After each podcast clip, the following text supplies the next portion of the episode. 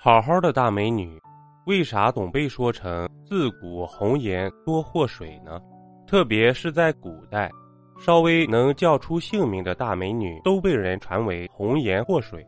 红颜的意思大家应该都知道，形容长得面色红润、肤白貌美、长得好看的女子。但为什么要把漂亮的女人称为祸水呢？这要从汉朝说起。汉朝著名的大美女赵飞燕，人如其名，有着纤细的腰，身轻如燕，能歌善舞。而她的妹妹赵合德也是位肤白貌美、巧笑嫣然的美人。这两姐妹深得汉成帝的宠爱，两人自入后宫，汉成帝成天痴迷美色。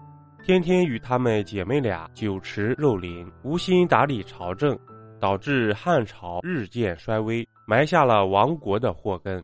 在当时，古人信奉阴阳五行学说，他们认为汉朝与火相对应，而根据五行，金克木，木克土，土克水，水克火，火克金的定律，导致汉朝火灭亡的正是水。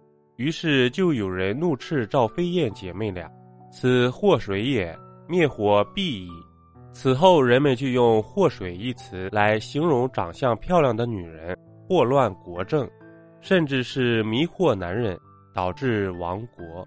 历史上有许多这样的红颜祸水故事，比如商朝的宠后妲己。大家可能会想到《封神榜》里被狐妖夺舍的妲己。确实是祸乱朝政，但实际上，妲己是商纣王帝辛从苏氏部落掠夺来的战利品。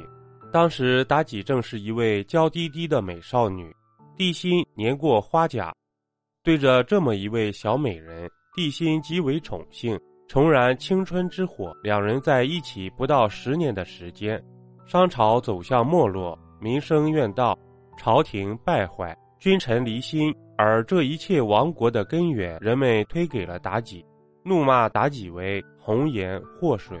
烽火戏诸侯的主角褒姒，褒姒是西周王朝最后一任天子周幽王的宠妃。传说褒姒长得极其国色天香，美得惊艳，周幽王对她十分宠幸，几乎是她要什么就给什么，就有了烽火戏诸侯的传说。导致西周王朝灭亡，由此后人不断怒骂褒姒蛊惑帝王败国的祸水。历史上最出名的红颜祸水，当属明朝的陈圆圆。身为一代名妓，几经挫折，最后被人送给名将吴三桂。因其长相极美，吴三桂十分迷恋她。在她失陷京城被掠夺之后，吴三桂冲冠一怒为红颜。引领清兵入关，导致明朝灭亡，被满清所占领。吴三桂成为历史的罪人，而陈圆圆更是不好过。作为红颜祸水的代表，背负骂名百年。为什么古人总喜欢把漂亮的女人怒骂成红颜祸水呢？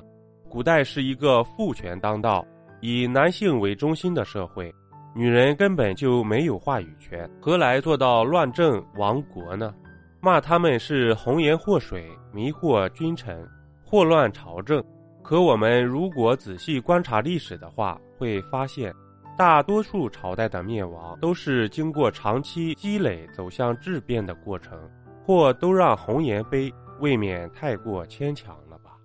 本集播讲完毕，点个关注，订阅一下哦，下集我们不见不散。